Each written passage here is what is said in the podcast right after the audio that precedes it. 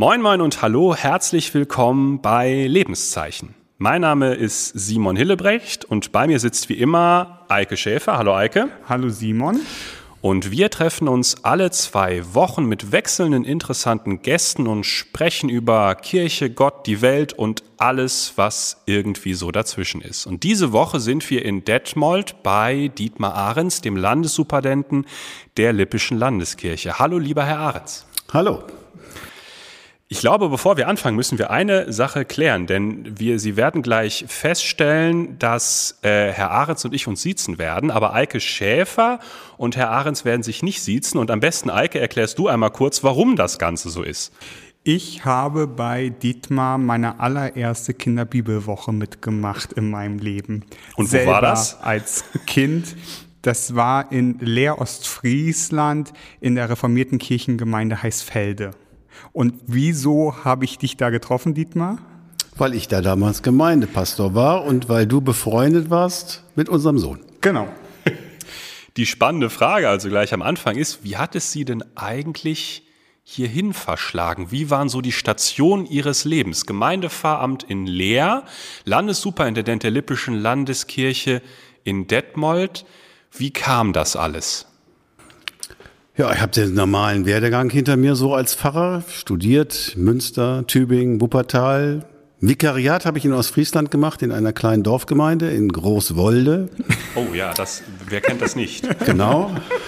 Ist man auch schon durch, wenn man reingefahren ist, ist ein relativ kleines Dorf. Dann hat es mich verschlagen für ein paar Jahre nach Lüneburg, in den, was wir heute Probedienst nennen. Damals, damals hieß das doch Hilfsdienst. Und Danach hat es uns wieder zurück verschlagen nach Ostfriesland. Ich wurde eben Gemeindepfarrer in Leer, in der Kirchengemeinde Leer unter einem Gemeindebezirk Heißfelde. Und ähm, da bin ich viele Jahre gewesen als Gemeindepfarrer mit großer Freude. Und dann ähm, habe ich aber nach einiger Zeit äh, sozusagen mit der Hälfte meiner Stelle die Leitung des diakonischen Werkes der evangelisch reformierten Kirche übernommen und war also sehr stark in Sachen Diakonie unterwegs und habe das dann immer so halbe halbe gemacht, ne? halb Gemeinde, halb Diakonie, also Leitung des diakonischen Werkes. Und dann äh, bin ich äh, noch später, einige Jahre später, mit einer Hälfte Ökumene-Pfarrer geworden. Also zuständig so für den Bereich Ökumene, Mission, Partnerschaften und so. Und war dann ganz im Landeskirchenamt in Leer. Also wir sind in Leer wohnen geblieben, allerdings dann eben nicht mehr als Gemeindepfarrer, sondern ich habe dann da im Landeskirchenamt gearbeitet. Mhm. Und da wurde ich eines Tages angerufen aus Detmold, ob ich mir nicht vorstellen könnte, mich um die Position des Landessuperintendenten zu bewerben. Ja, da haben wir lange drüber nachgedacht, viel drüber gesprochen. Das habe ich dann schließlich getan und so bin ich dann, das verkürze ich jetzt ab, so bin ich dann irgendwann hier gelandet. Ja. So kam es dann. Und du musst, glaube ich, mal einmal erklären, was ein Landessuperintendent ist für die Menschen, die aus einer rein lutherschen Landeskirche kommen und für die Menschen, die aus einer unierten Landeskirche kommen. Wie wir beispielsweise. Auch nochmal, gerade was so die Abgrenzung zur Präses oder zum Präses ist. Also zunächst mal ist das, was, sag mal, das Ähnliche oder das, das Pendant dazu. Äh, der leitende Geistliche der Lippischen Landeskirche trägt eben den Titel Landessuperintendent seit den 30er Jahren, seit einer Verfassungsänderung. Ähm, und das ist derjenige, der der Landeskirche sozusagen ja geistlich vorsteht. Aber ein Präses habt ihr trotzdem noch, oder? Genau, und das ist der Unterschied. Äh, wir haben das Amt des leitenden Geistlichen oder der leitenden Geistlichen, könnte es ja dann auch sein, äh, vom Amt des Präses oder der Präses getrennt. Die, der Präses leitet die Synode. Mhm und der Landessuperintendent ist der leitende Geistliche der Kirche. Und das ist im Rheinland und in Westfalen anders. Mhm. Da vereinigt sich in der Funktion des Präses beide Funktionen oder der Präses. Ähm, einerseits die Leitung der Synode und andererseits äh, leitender Geistliche, leitende Geistliche der Kirche. Was würden Sie sagen, ist der Vorteil von dem System, wie es in der Lippischen Landeskirche ist, dass der Präses nur die Synode leitet? Gibt es das? Oder ist es einfach eine gewachsene Struktur und ein Geschmäckle?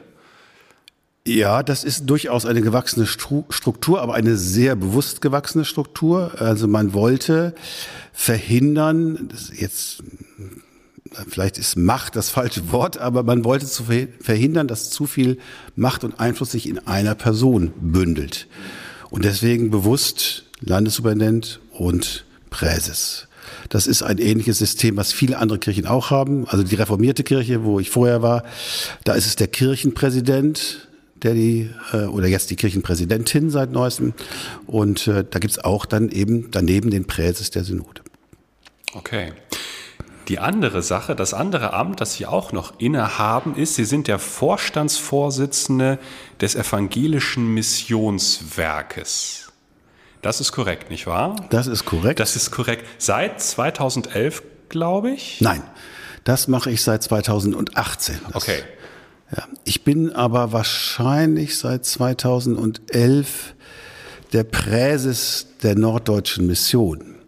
Also ich habe in der Mission sozusagen oder in den Missionswerken habe ich zwei Funktionen. Das eine ist der, bin ich der Vorsitzende der Präses äh, eines Missionswerkes, nämlich der Norddeutschen Mission. Und seit 2018, glaube ich, bin ich der Vorstandsvorsitzende des Evangelischen Missionswerkes. Könnten Sie da noch ein wenig Licht drauf werfen, was ein Missionswerk eigentlich ist, wie man sich das vorstellen muss und was ein Missionswerk eigentlich macht? Das ist in diesen beiden Missionswerken, in denen ich da tätig bin, äh, sehr unterschiedlich. Ähm, das eine Missionswerk ist tatsächlich vielleicht eher so, wie wir uns ein Missionswerk vorstellen. Das ist in der Geschichte gewachsen aus der Missionsarbeit in Afrika, in Westafrika, in Ghana und Togo. Und ähm, heute lebt es in den Partnerschaften mit den Kirchen in Ghana und Togo. Äh, das ist die Norddeutsche Mission, das Evangelische Missionswerk. Das heißt jetzt demnächst dann auch nicht mehr Evangelisches Missionswerk, sondern äh, Evangelische Mission weltweit. Ähm, das ist ein Zusammenschluss von vielen Missionswerken und, oder man kann vielleicht besser sagen, es ist eine Dachorganisation von vielen Missionswerken, auch etlichen Kirchen und anderen äh, Institutionen. Also da kommt relativ viel zusammen und was sie verbindet, ist immer das Thema Mission, Ökumene und so weiter. Aber so eine Art Dachorganisation. Wir, wir nennen uns Dach- und Fachverband. Da treffen dann natürlich aber auch Landeskirchen oder Kirchen aufeinander, die ja unter Umständen auch ganz unterschiedliche Missionsverständnisse haben, oder? Also, oder das ist vielleicht jetzt nicht korrekt ausgedrückt, sondern Mission unterschiedlich leben?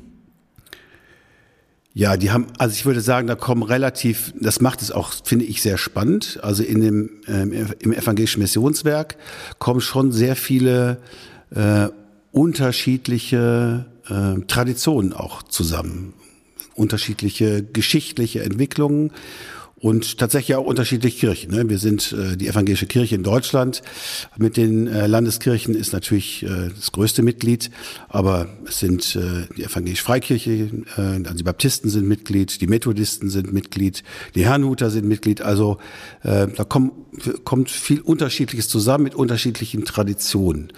Und sicher wird es auch hier und da unterschiedliche Verständnisse, verschiedene Formen theologisch zu denken geben. Ähm, aber ich würde schon sagen, dass wir uns im Großen und Ganzen doch relativ nahe sind in unserem Missionsverständnis. Mhm. Mhm.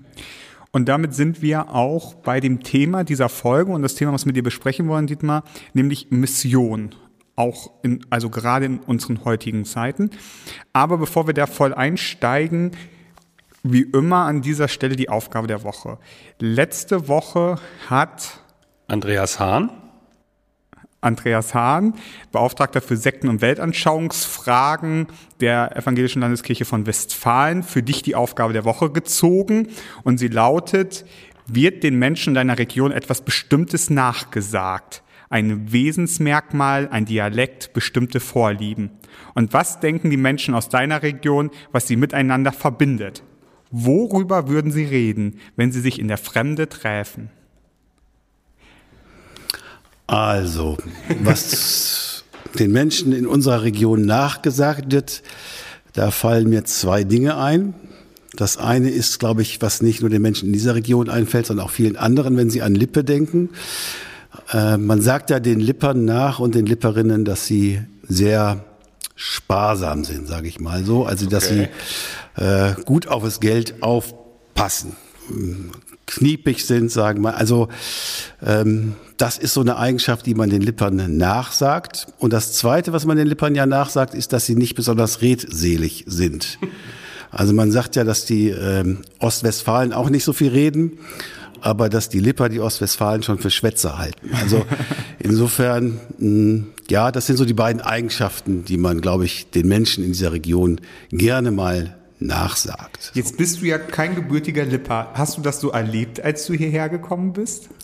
Nein, ich habe beides so so verallgemeinernd ganz bestimmt nicht erlebt, sondern äh, man kann sich hier mit den Menschen sehr angeregt unterhalten. Ähm, insofern ähm, kann ich das jetzt gar nicht so bestätigen, dass die nicht viel reden, die Menschen in dieser Region. Ähm, und ja, ich, das, also ich das glaube, dass mit dieser Sparsamkeit, das wird auch so, das glaube ich, hat auch geschichtliche Gründe, warum das, äh, das auch so ist. Ich glaube, äh, das war auch eine Region, in der die Menschen sehr auf, äh, auf das aufpassen mussten, was sie hatten. Bestimmt keine sehr wohlhabende Region. Insofern hat das bestimmt auch geschichtlichen Anhalt. Ähm, und es wird auch gerne so ein bisschen, also auch die Lipper und Lipperinnen tragen es da gerne auch selber so ein bisschen vor sich her, diese Sparsamkeit. Aber ich würde jetzt nicht behaupten, dass das einem Tag immer so begegnet. Das würde wirklich zu weit gehen. Wie beantwortet denn der geschwätzige Ostwestfale dieser, diese Frage? Genau, ja, das ist. Ich bin tatsächlich gebürtiger Ostwestfale. Ich habe das Ostwestfale sein ein bisschen verlernt über Studium und Aufenthalt im Ruhrgebiet. Aber so manche, so manche Züge erkenne ich an mir selbst noch wieder und habe ich auch wiedererkannt, als ich wieder in Herford Pfarrer geworden bin. Ähm, Einerseits gibt es einen ganz urigen Wortschatz, den die Ostwestfalen haben, also Puscheln, Pömpel, Kopster, Bolter, so nach dem Motto. Dafür braucht man ein bisschen Fortbildung und Einführung, dass man, dass man, dass, dass man das versteht, was das Dorf so spricht. Und andererseits wird ja den Ostwestfalen wirklich nachgesagt, dass sie schrecklich schlecht gelaunte, griesgrämige, miese, petrigere, Fortschrittsverweiger sind, die gerne mal auf demselben Hof sterben, auf dem sie aufgewachsen sind. Und auch wenn ich tatsächlich unironisch Leute kenne, bei denen das genauso ist, die nicht weit weg vom Elternhaus meiner Eltern leben, ähm, finde ich es doch ein bisschen überzogen. Beispielsweise finden wir die Lipper viel schlimmer, was das knurrige und, und, und mies gelaunte und verschlossene angeht, aber das ist vielleicht auch ein Lokalkolorit. Das würde ich auch sagen, ja. ja, und worüber Lipper sich unterhalten, wenn sie sich treffen, auswärts irgendwo? Und? Ich würde sagen, der Hermann spielt immer mal eine Rolle. Also das äh, ist ja doch so das Symbol der Region. Ähm, und ich glaube, so dieses gewisse Bewusstsein der eigenen Geschichte. Ich glaube, das spielt auch eine Rolle, dass wir ne, hier das ehemalige Fürstenhaus, das Schloss, ne, dieses wir waren bis in die 40er Jahre ein selbstständiges Land. Ich glaube, das spielt schon auch eine gewisse Rolle bei den Menschen hier. Erklärt das die Selbstständigkeit der Lippischen Landeskirche? Ja, das erklärt die Selbstständigkeit der Lippischen Landeskirche, weil die Lippische Landeskirche war eben die Kirche des Landes Lippe. Das ist eine sehr, sehr alte Kirche, die Lippische Landeskirche, geht praktisch auf die Reformationszeit äh, zurück und äh, das war immer die Einheit von Land, Kirche, Fürstenhaus und all das, was dazugehört. Also das ist ganz klar die geschichtliche Begründung, warum es Lippische Landeskirche gibt. Ich hatte vorher noch eine Frage, die mir jetzt gerade wieder einfällt, als du von deinem Werdegang berichtet hast, mit deinen Stationen, mit Probedienst und das waren ja immer reformierte Gemeinden, wenn ich das richtig im Kopf habe. Was hat, gab es einen Grund, warum du irgendwann für dich entschieden hast, ich werde reformiert. Also, weil das Studium ist ja jetzt nicht, wenn man es erstmal anfängt, das Studium nicht aufs rein reformiert ausgelegt, sondern irgendwann trifft man ja für sich eine Entscheidung quasi, der reformierte Weg, der luthersche oder der vielleicht auch, wenn man so sagen der unierte Weg ist mein Weg.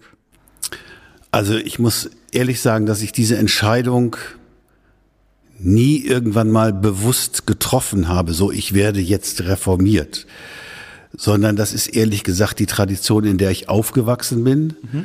Und in der Zeit, als ich Theologie studiert habe, war es ja auch noch so, dass wir viel zu viele Theologiestudierende waren. Mhm. Und es war gar nicht so einfach, äh, in einer Landeskirche unterzukommen und eine Fahrstelle zu bekommen.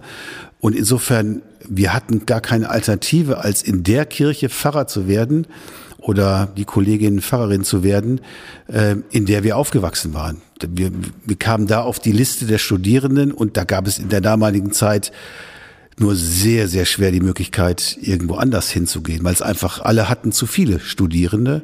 Und ich bin in der Grafschaft Bentheim irgendwann aufgewachsen, die letzten Jahre meiner Jugend und Kindheit. Ähm, da in der reformierten Gemeinde, das gehörte zur reformierten Landeskirche und insofern war das vorgeprägt, dass ich äh, reformiert geworden bin und auch reformierter Pfarrer dann geworden bin. Ähm, ich schätze diese Tradition allerdings auch sehr. Das gebe ich gerne zu. Aber ich glaube, das geht wahrscheinlich vielen so, die ihre eigene Tradition, in der sie groß geworden sind, in der sie sich auskennen, in der sie sich zu Hause fühlen, auch in einer besonderen Weise schätzen. Mhm. Und die Besonderheit hier ist ja, dass es zwar eine weitgehend reformierte Landeskirche ist, aber keine ausschließlich reformierte Landeskirche. Wir haben ja äh, einige lutherische Gemeinden, die zusammengeschlossen sind in der lutherischen Klasse. Die wird wiederum geleitet vom lutherischen Superintendenten. Also hier gibt es so ein Miteinander von lutherisch und reformiert in dieser Kirche. Lieber Herr Ahrens, wir haben ein Thema mitgebracht, beziehungsweise eigentlich ist das bei Ihrer Person schon naheliegend, das einen schwierigen Titel hat, nämlich Mission. Mission ist, glaube ich, für uns abendländische ähm, Christen ein sehr schillernder Begriff, denn einerseits verdanken wir alle unser kirchliches Dasein der Mission. Also wir wären unser, unser Dasein und unser So-Sein wäre ganz anders, wenn es in der langen Geschichte des Christentums nicht mehrere Missionsbewegungen gegeben hätte. Und Missionare, die von Israel aus über Griechenland und Kleinasien irgendwann das Evangelium zu uns getragen hätten. Aber andererseits ist Mission, so erlebe ich es immer wieder, auch ein Wort und ein Begriff, der bei den meisten Menschen hierzulande scheinbar direkt und instinktiv Widerstand auslöst. Es ist irgendwie ein verbrannter Begriff. Offenbar gibt es eine schwierige Geschichte des Missionsbegriffes. Und deswegen wäre der spannende Einstieg in das Thema, haben wir uns gedacht, vielleicht gar nicht verkehrt, wenn wir einmal eine kurze Runde machen und einmal schauen, was wir eigentlich und ob wir eigentlich direkte Bezüge zur Mission haben, ob wir Mission irgendwann schon mal erlebt haben und wenn ja, wie und wie sie uns gut, schlecht oder so mittelmäßig in Erinnerung geblieben ist. Eike, fang mal an. Ähm, mein, mein erster Gedanke an Mission, das erste Mal, dass ich Mission bewusst wahrgenommen habe, war in einem Buch. Und mir wurde irgendwann mal, ich weiß nicht in welcher Klasse ich war, siebte, achte Klasse, ein Buch geschenkt. Ähm, das spielte in, in Südafrika, glaube ich, und handelt von einem Mann, der aus ärmsten Verhältnissen und dann missioniert wird oder in eine christliche Gemeinde dann oder zu einer christlichen Gemeinde geleitet wird und dort dann auch Fuß fest und später selber äh, geistlicher wird. Das ist so mein erster, ich kann gar nicht sagen genau, wie das Buch heißt, dafür ist es zu lange her. Ich, ich, ich habe geguckt, ich besitze es auch nicht mehr. Also es muss irgendwann mal, entweder habe ich es weiter verschenkt, oder, aber, aber es ist mein erster, erster bewusste Gedanke, wenn ich zurückdenke, ja, da habe ich eine Geschichte gelesen von einem Menschen, der missioniert wurde. Das ist so mein, meine, meine Geschichte zur Mission. Und dann ja, mit der Zeit tauchen, gibt es ja immer wieder Berührungspunkte mit den Missionswerken in verschiedenen Gesprächen. Genau. Herr Ahrens, haben Sie selber Berührungspunkte außerhalb quasi Ihrer Funktion mit der Mission? Ja, also meine ersten äh, Erinnerungen an das Thema Mission gehen auch so in meine Jugend zurück, in diese Zeit in der Grafschaft Bentheim.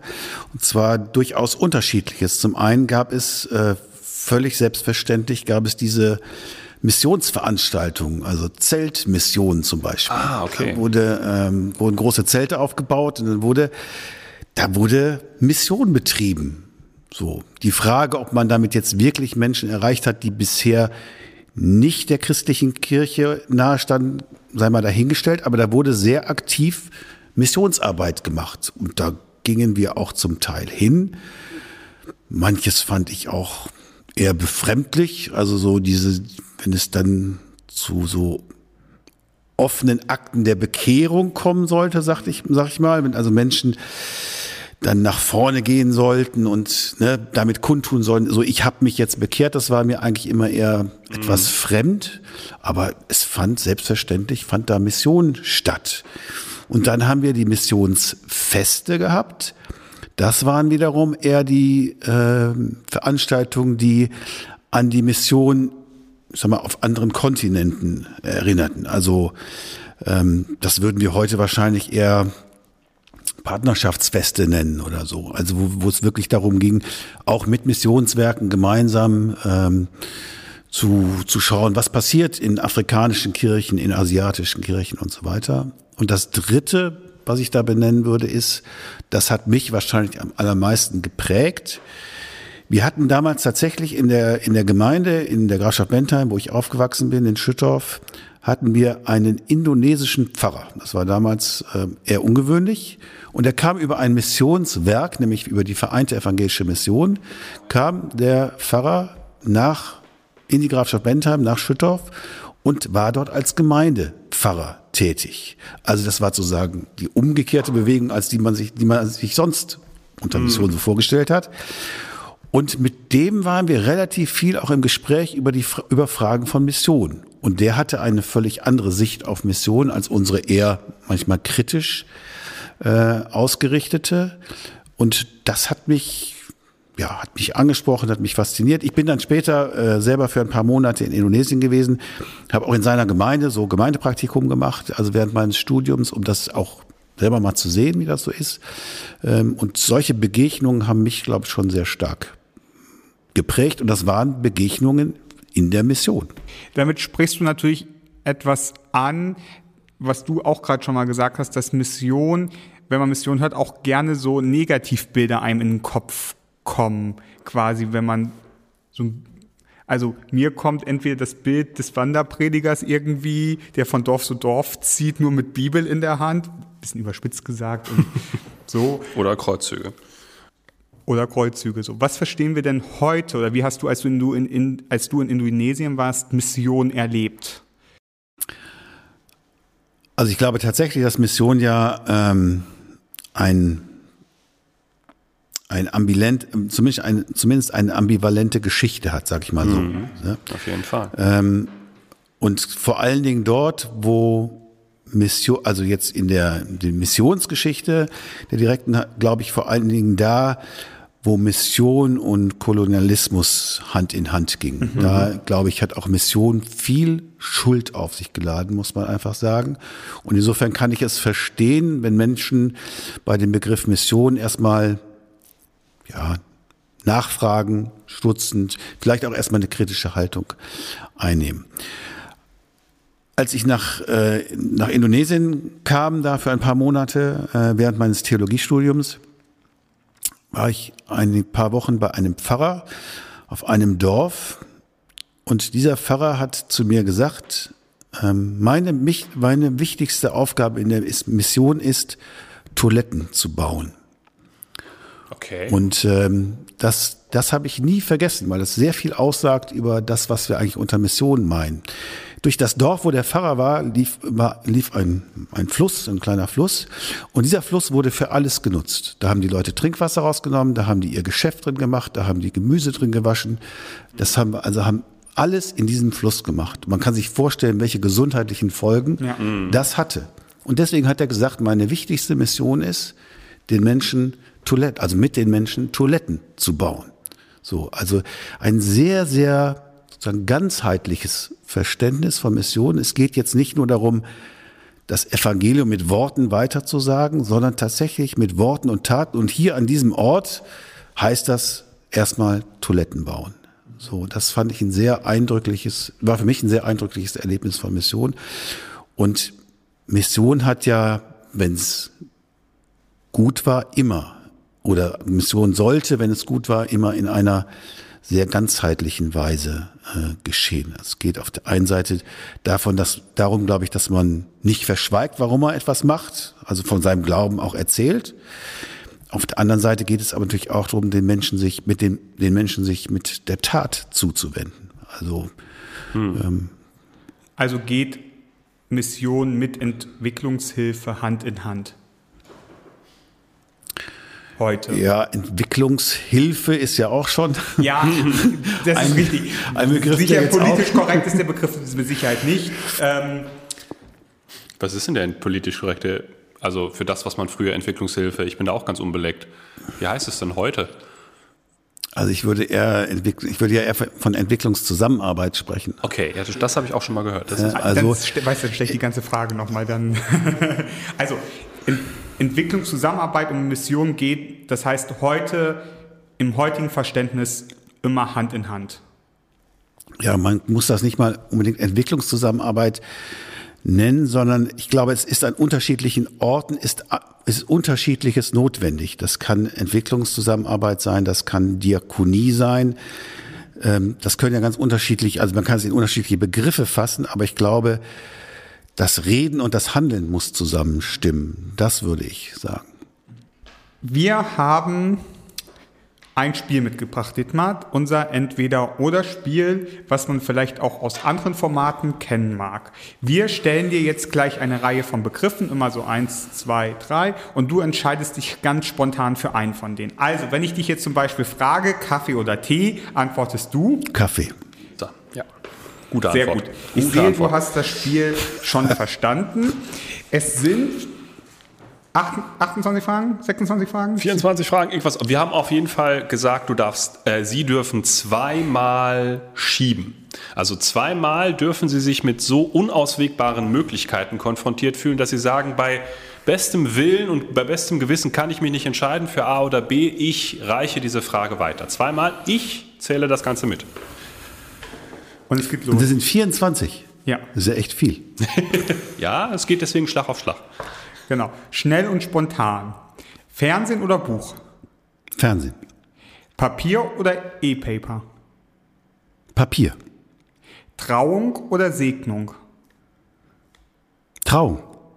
Klassische Kunst oder moderne Kunst? Klassische Kunst. Sprüche oder Psalme? Psalm. Orgel oder E-Gitarre? Orgel. Theater oder Kino? Theater. Pastor, Pastorin oder Pfarrerin, Pfarrerin? Pastor.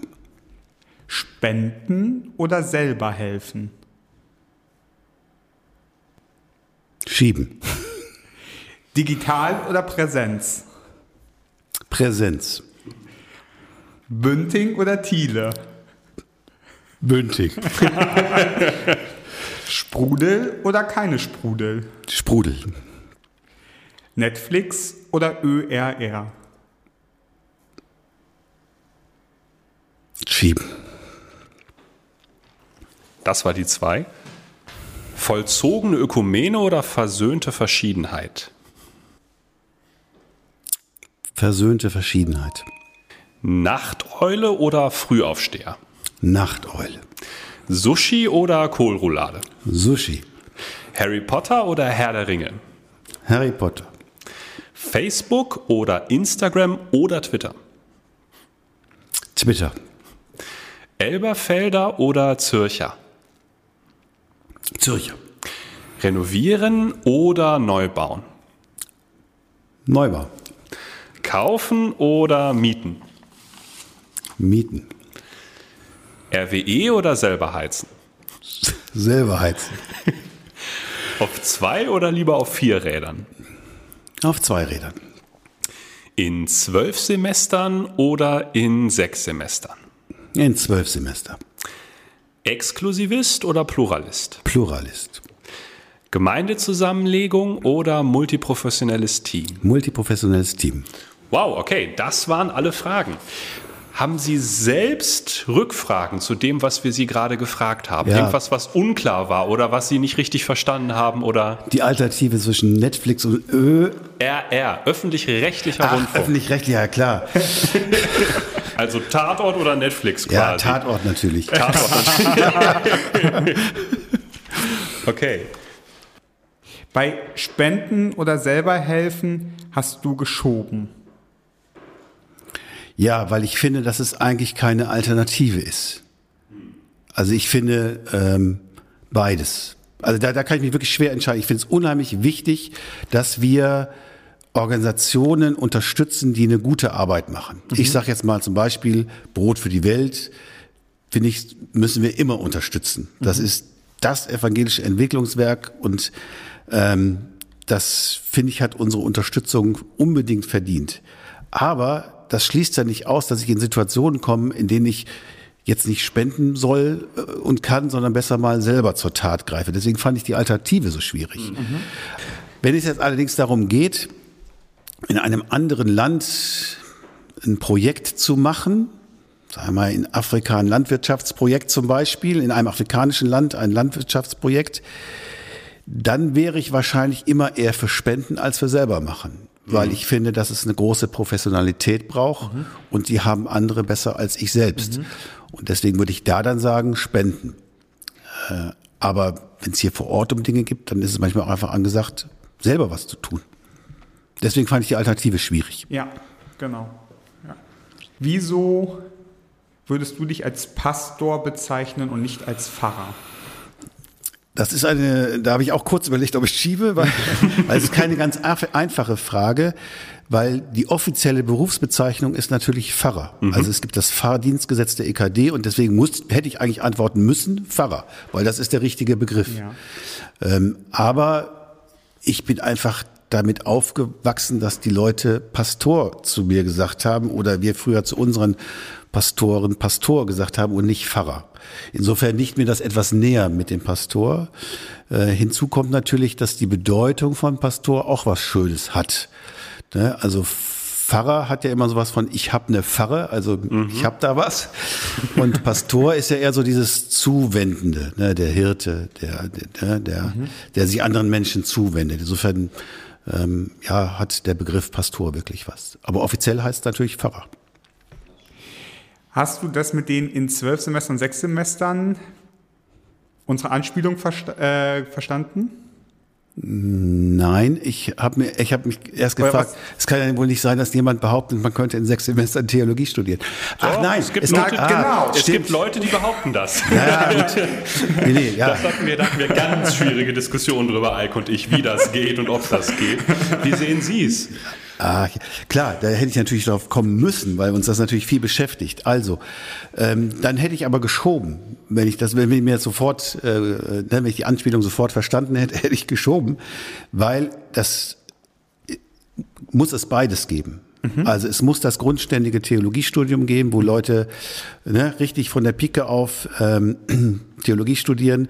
Aber wir brauchen heute auch den alternativen Zugang äh, in, in den Fahrberuf. Und deshalb brauchen wir diesen Masterstudiengang Theologie, äh, der ja allerdings auch in äh, sechs Semestern und dann kommt ja noch das Propedeutikum davor eine Menge abverlangt. Es ist ja, kann man jetzt ja nicht als Schmalspur oder so abtun. Das ist ja wirklich auch sehr intensiv. Und der große Vorteil ist, wir gewinnen damit Menschen für den Fahrberuf, hoffe ich, die vorher schon einen anderen Beruf ausgeübt haben, die also mit einer ganz anderen Lebenserfahrung mhm. in den Fahrberuf kommen und Kirche vielleicht auch nochmal von ganz anderer, also von der anderen Seite betrachten, als unser eins, der beruflich immer nur Kirche gemacht hat. Mhm. Also das ja, finde ich, äh, finde ich auch einen großen Vorteil. Insofern, wenn ich mir das sofort äh, mir bewusst gewesen wäre, der Hintergrund dieser Frage, hätte ich gesagt, schieben. Aber ich hätte vielleicht schieben. gar keinen mehr frei gehabt. Ich glaube, da hatten Sie schon keinen mehr frei, richtig. Aber es ist genau, es ist halt eine Diskussion quasi, wie, wie man das findet. Ein ein Sprengstoff hat sich am, am Ende äh, versteckt. Da waren Sie erstaunlich schnell. Ich habe gefragt, Exklusivist oder Pluralist? Und Sie sagten relativ schnell Pluralist. Bevor du antwortest, Simon, ich glaube, man muss eben beides erklären. Genau, deswegen, deswegen wäre jetzt die Frage, was haben Sie eigentlich darunter verstanden unter der Frage? Ob ich eher einen exklusiven Denkansatz habe oder eher einen pluralen Denkansatz? Hm, in Bezug auf andere Religionen und Ökumene und so weiter und so fort. So haben wir uns das gedacht. Da sagen Sie, haben Sie einen pluralen. Mögen Sie es einmal erklären, was Sie glauben? Also Menschen wachsen in unterschiedlichen Konfessionen auf, sie wachsen in unterschiedlichen Religionen auf und ich glaube, wir haben, müssen heute die Zeit überwunden haben, wo wir glauben, es gibt nur das eine Richtige mhm. und das andere, das, was er zur Konsequenz hatte, das andere ist das Falsche. Mhm. So.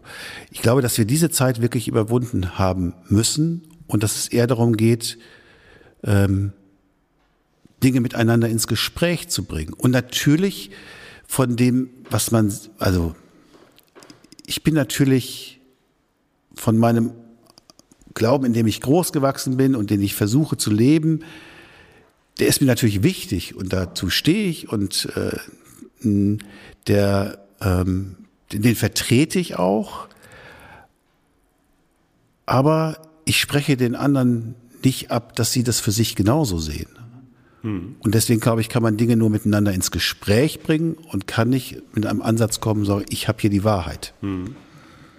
Da bin ich total bei dir, also persönlich. Dennoch ist ja zu beobachten, dass exklusivistische Gruppierungen, Gemeinden oder Pastoren, die, die so predigen oder so sprechen, ja auch ordentlichen Zulauf äh, haben. Also wir haben das ja in der letzten Folge besprochen, mhm. auch mit diesen ganzen weltanschaulichen genau. Gruppierungen. Ähm, aber es gibt ja auch immer wieder Gemeinden, die durch sehr charismatische Prediger Menschen ziehen, die aber sich ja vor allem auch dadurch auszeichnen, dass sie sich häufig sehr exklusivistisch predigen quasi. Also und die sehr pluralistischen Landeskirchen verlieren Mitglieder. Ja, ich glaube, dass tatsächlich ähm, ähm, manchmal die, die etwas einfacheren Antworten vielleicht auch eine größere Anzie oder eine gewisse Anziehungskraft auf manche Menschen haben. Also kann man ja auch nicht verallgemeinern. Ähm, und dass von daher manchmal diese Gemeinden auch eine gewisse Anziehungskraft äh, auf Menschen ausüben. Und trotzdem würde ich sagen, ähm, es wäre nicht mein Ansatz. Und ich könnte mich da nicht gut zu Hause fühlen, in, äh, wenn ich das Gefühl habe, anderen, die nicht so sind wie wir, äh, wird es quasi abgesprochen. Mhm. Ich bin da ganz bei dir. Aber natürlich ist damit auch zwangsläufig die Frage verbunden, gerade so nach Freiburger Studie und so weiter, wie stellen wir uns als klassische Gliederkirchen langfristig auf? Ja, also das wäre ja ein eigenes Thema. Äh, aber ich würde es, ich kann es gut mit dem Thema Mission verbinden. Ähm, dass ich eher einen pluralen Ansatz vertreten würde, hat nicht zur Folge, dass ich sagen würde, wir sollen nicht missionarisch Kirche sein. Mhm. Also ich würde den Begriff sogar äh, eher, ich glaube eher, dass wir ihn wieder positiver verwenden mhm. müssen. Und müssen sagen, wir müssen wieder mit dem, wovon wir überzeugt sind, auch nach außen gehen und es auch davon erzählen und auch Menschen damit ins Gespräch bringen. Ähm, und zwar, wie ich das vorhin gesagt habe, aber auch bei uns mit, mit Worten und Taten. Haben wir das ein wenig verlernt? Ich glaube ja. Und das wäre nämlich, das wäre jetzt nämlich der spannende Bogen, der nochmal zu schlagen ist. Also ich bin, was, ähm, was das Verhältnis zu anderen Religionen angeht, das, das, kann ich, das kann ich gut hören, was Sie gesagt haben, auf jeden Fall. Nur seit ein paar Jahren bemerke ich ja auch, und jetzt das, der letzte Podcast mit Andreas Hahn hat das nochmal sehr vertieft, mein Problembewusstsein an dieser Stelle. Seit ein paar Jahren ist es ja so, also es gibt ja schon lange die Liebenzeller Mission beispielsweise, die auch in Deutschland missioniert, also die auch an anderen Orten unterwegs ist, aber auch sagt, auch in Deutschland gibt es eine alarmierend große Zahl von Menschen, die das Evangelium noch nicht gehört haben oder die noch nicht, wie Sie es sagen, Jesus Christus ihr Leben übergeben haben. Aber das, was mich nicht geschockt hat, aber was mich wirklich verblüfft hat im Wortsinn, war, dass es auch eine wachsende Anzahl von afrikanischen oder asiatischen Kirchen und Glaubensgemeinschaften gibt, die sagt, wir trauen euch abendländischer Christenheit das nicht mehr zu, dass ihr das wuppen könnt. Bei uns boomt Kirche, also in Asien und Afrika, da, da wächst Kirche, da ist Christentum ein Wachstumsmarkt, könnte man sagen. Aber bei euch in Europa, da stagniert es und seit ein paar Jahren, Jahrzehnten vielleicht schon, ist es rückläufig. Wir schicken Missionare zu euch, um das zu retten, was noch zu retten ist. Und Freiburger Studie und die ganzen Zukunftsprognosen, für die Corona jetzt ja auch ein Brandbeschleuniger war und viele Dinge gehen jetzt ja auch eine Weile schneller, die werfen ja die Frage auf, Richten wir unser Augenmerk oder richtet, richtet sich, richten sich unsere Missionsbemühungen vielleicht schon seit zu langer Zeit in die Ferne und müssen wir wieder vor Ort mehr machen? Müssen wir wieder mehr Energien hier vor Ort bündeln, um, diese, um diesen Wegbruch von kirchlichem Leben zu kompensieren? Ja, also zum einen würde ich, also fragen würde ich, ob, ob tatsächlich das stimmt, dass sich äh, unsere missionarischen Kräfte zu sehr auf die Ferne richten. Ähm, ich glaube, dass wir ja heute, das, was wir zum Beispiel in den Missionswerken tun, ist ja eine partnerschaftliche Arbeit. Also es ist ja nicht so, dass einmal die Norddeutsche Mission zum Beispiel, wo ich äh, Präses bin, wir entsenden ja keine Missionare, die dann in Afrika missionieren. Also das ist ja, kommt ja wirklich aus einer anderen Zeit, sondern wir arbeiten mit Kirchen in äh, Ghana und Togo zusammen und unterstützen sie natürlich auch in ihrer Missionsarbeit. So, ne? Ähm, aber das ist ein, ein gemeinschaftliches Tun. So. Ähm,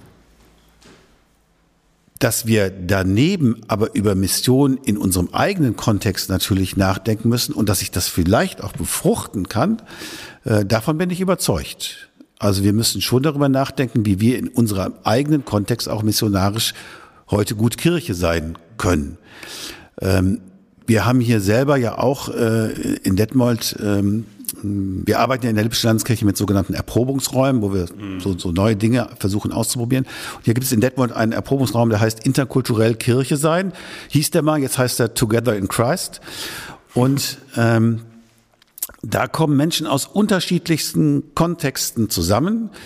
Ähm, und da kommt auch immer wieder diese Frage auf, wie können wir eigentlich, seid ihr eigentlich noch missionarisch? Und wenn ja, wie könnt ihr missionarisch oder wie können wir missionarisch sein? Wie können wir, ähm, wie können wir in einer guten Weise das, wovon wir überzeugt sind, das Evangelium den Menschen heute weitersagen? Und ich glaube, dass wir da Lernbedarf haben, weil wir das tatsächlich ähm, ja ein Stück verlernt haben, in einer guten Weise damit nach außen zu gehen.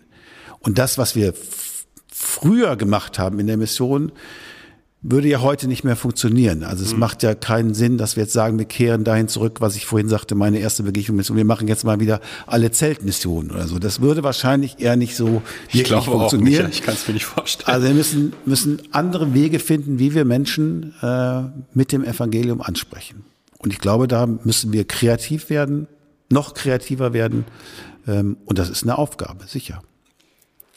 Und wenn dann, und wenn es dann mal so ist, dass wir Menschen aus Kirchen hier haben, die uns da aus, also aus anderen Ländern, mit denen wir auch diese Fragen diskutieren, finde ich das total gut. Allerdings die Vorstellung, dass jetzt sozusagen Missionare kommen aus afrikanischen Ländern und jetzt hier Missionsarbeit für sich machen, würde ich dann auch eher wieder für schwierig halten.